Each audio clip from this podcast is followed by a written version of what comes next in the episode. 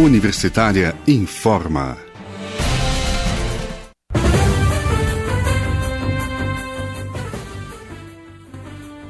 Olá, bom dia. Na Universitária agora são 10 horas. Eu sou Ana Flávia Pereira e estamos começando aqui pela rádio da Universidade Federal de Goiás os boletins informativos desta quinta-feira, 4 de março de 2021. Nossa programação você pode acompanhar nos 870m, pelo site radio.fg.br e pelo aplicativo MinUFG. Os boletins informativos da Rádio Universitária estão disponíveis também em formato de podcast nas redes sociais e nas principais plataformas digitais.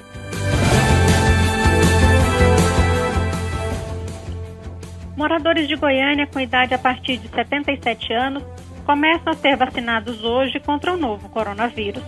A imunização ocorre em cinco escolas municipais e em três pontos de drive-thru, sempre das 8 da manhã às 5 da tarde. Não é preciso agendamento. Basta apresentar um documento pessoal com foto e comprovante de endereço. A Prefeitura da capital estima que a cidade tenha cerca de 5 mil idosos nessa faixa etária. Até ontem, já haviam sido aplicadas 108.502 doses de vacina contra a Covid-19 em Goiânia, entre profissionais de saúde e idosos.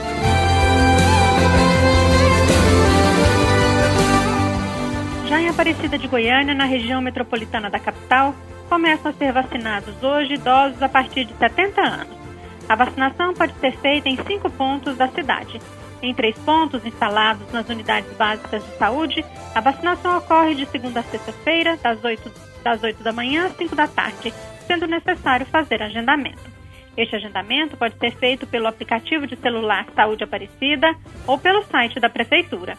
Já nos dois pontos drive-thru, a vacinação também ocorre durante toda a semana, mais das 8 da manhã às 7 da noite, e não é necessário agendamento. Para receber a vacina, é sempre preciso apresentar documento de identidade, CPF ou cartão SUS e o comprovante de endereço. Além dos idosos acima de 70 anos, também estão sendo imunizados no município de Aparecida de Goiânia os acamados com mais de 60 anos de idade. Neste caso, deve ser feito um agendamento pelo telefone. Anote aí: 62 3545 5868.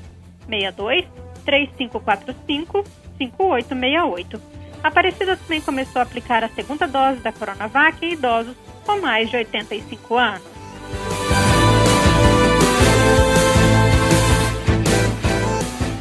E quem tomou a primeira dose da vacina contra a Covid-19 já está livre de ficar doente? Quantos dias são necessários para que a vacina faça efeito? Essas têm sido perguntas frequentes e também motivo de muitas mentiras que circulam em redes sociais. Os especialistas explicam que, por enquanto, os dois imunizantes utilizados no Brasil, a Coronavac, do Instituto Butantan, e a vacina da AstraZeneca, em parceria com a Universidade de Oxford e a Fundação Oswaldo Cruz, precisam de duas doses para oferecer um nível de proteção suficiente contra o coronavírus. Além disso, o tempo entre a primeira e a segunda dose varia de acordo com o produto. A Coronavac tem intervalo de 14 a 28 dias, enquanto para a vacina da AstraZeneca esse período é de 3 meses. Outra informação importante, segundo a médica Isabela Balalai, vice-presidente da Sociedade Brasileira de Imunizações, é que nenhuma vacina disponível para Covid ou qualquer outra doença é capaz de proteger, mesmo que parcialmente, em menos de 14 dias após a aplicação das doses. Ela explica que, independentemente da tecnologia, as vacinas trazem em sua composição apenas as substâncias que vão interagir com as células do sistema imunológico do corpo da pessoa imunizada para que o organismo do próprio paciente crie os anticorpos necessários e consigam lidar com uma futura invasão viral.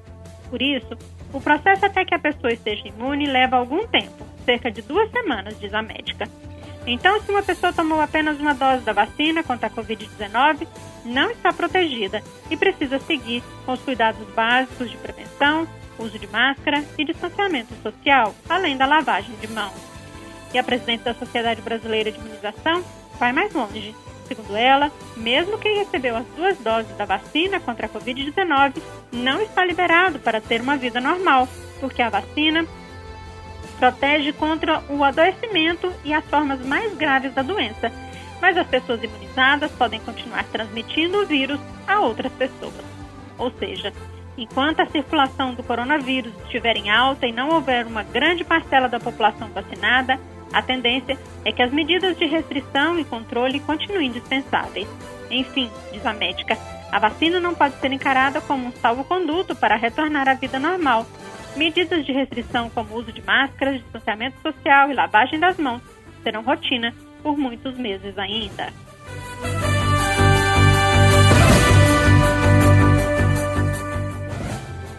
E a vacina contra a Covid-19 pode causar a doença? A médica Isabela Balalai, vice-presidente da Sociedade Brasileira de Imunizações, garante que não. Ela explica que a maioria dos imunizantes é feita com vírus inativado e, de maneira alguma, nem por um milagre, diz a médica, eles podem provocar a doença. A Coronavac, por exemplo, é feita a partir de vírus inativado, um modelo usado na ciência há muitas décadas. Já a vacina da AstraZeneca utiliza, utiliza a tecnologia do vetor viral, não replicante, ou seja, os cientistas pegaram um outro tipo de vírus que também não se replica e não faz nenhum mal à nossa saúde e colocaram dentro dele informações genéticas do coronavírus, responsável pela pandemia atual, para assim suscitar uma resposta imune. Mas, independentemente da vacina que o indivíduo recebe, ele pode apresentar alguns efeitos colaterais, que, embora raros, aparecem, como febre, mal-estar e um pouco de dor no corpo ou no local de aplicação. A médica Isabela Balalai recomenda que todos fiquem atentos a qualquer sintoma diferente no corpo, porque isso pode ser sinal de efeito colateral ou mesmo da própria Covid-19. E a médica finaliza dizendo que com mais de 220 milhões de doses das vacinas contra a Covid-19 administradas no mundo todo, não há notícias sobre efeitos colaterais preocupantes que justifiquem uma paralisação nas campanhas. No Brasil, até ontem, mais de 7 milhões e 350 mil pessoas já haviam recebido a primeira dose de vacina contra a Covid-19. O número representa 3,47% da população brasileira. A segunda dose já foi aplicada em mais de 2 milhões e 300 mil pessoas, 1,09% da população do país.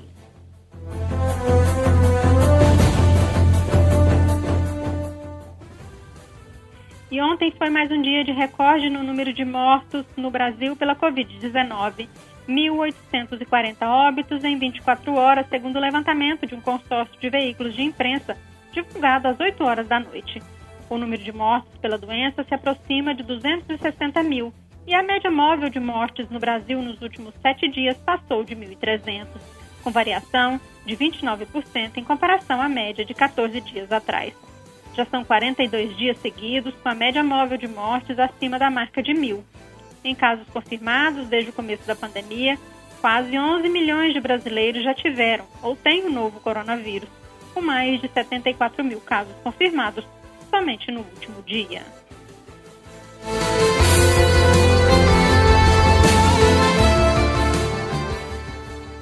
A Universidade Federal de Goiás irá realizar no dia 10 de março uma assembleia universitária reunindo toda a comunidade da instituição, professores, técnicos e estudantes, para discutir a situação orçamentária da UFG e os cortes do governo federal nos recursos destinados às universidades, previstos no Orçamento Federal de 2021. A reunião, na próxima quarta-feira, será a partir das 3 horas da tarde no canal UFG Oficial no YouTube. Recentemente, o reitor da UFG, o professor Edivar Madureira Brasil, falou à Rádio Universitária sobre as dificuldades financeiras que as universidades federais estão enfrentando neste início de ano, inclusive para pagamento das bolsas de auxílio a estudantes carentes. Vamos Orçamento. É, defasado, vivemos aí na, nas duas últimas semanas um grande drama, né? O orçamento, a gente sabe que o orçamento 2021 sequer foi apreciado pelo Congresso Nacional. É, nós temos uma proposta de lei orçamentária anual, uma LOA, e a gente começa o ano sem orçamento. Nessas, nessas circunstâncias, quando o ano começa sem orçamento, é normal o governo, é, a partir de uma estimativa que está nesse projeto de lei, fazer um adiantamento de um dozeavos do, do orçamento para a gente fazer face aos compromissos nossos. O que acontece é que nessa piloa, apenas 40% é, da proposta é de orçamento disponível imediato. 60% fica condicionado a uma votação no meio do ano. Então a gente não teve nem a primeira votação, mas a proposta fala de uma outra votação que acontece no meio do ano. E o que a gente recebeu nos primeiros dias do ano foi um 18 avos de 40%, de um orçamento com 17,5% de corte em relação a 2020. Ou seja, 2% daquilo que a gente deveria receber é, se fosse aplicada o projeto de lei, é, a gente recebeu. E isso também no PINAIS. Então, tivemos que escolher quais bolsas pagar. Né? Pagamos algumas bolsas, né? São muitos estudantes dependendo disso, que não, dependem disso, inclusive, para se alimentar, né?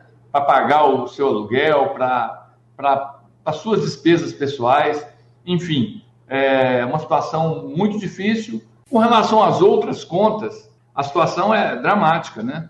E de todas as universidades federais, essa situação aconteceu nas 69 universidades federais, né? Todos os alunos no Brasil inteiro sem receber as suas bolsas de maneira integral. E também agora, é, com apenas esse percentual do orçamento liberado, as outras contas também ficam comprometidas, ou seja, pagamento de, de empresas de, de, de terceirizados, pagamento de energia elétrica, pagamento de água, de outros serviços. Imagine com 2%, né? O ano tem 12 meses. Se a gente dividir 100% por 12, nós teríamos 8,33%.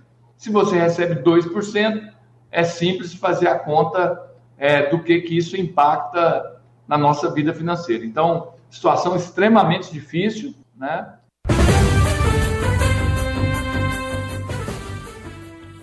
Na Universitária agora são 10 horas e 11 minutos. Acompanhe um novo boletim informativo às 11 horas da manhã. Nossa programação você pode seguir nos 870m, pelo site radio.fg.br e pelo aplicativo 1000FG. Nós também estamos nas redes sociais. Curta nossa página no Instagram e no Facebook.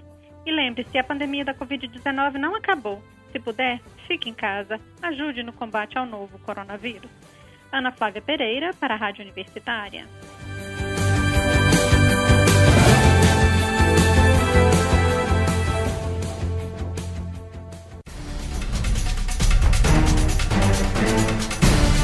Universitária informa.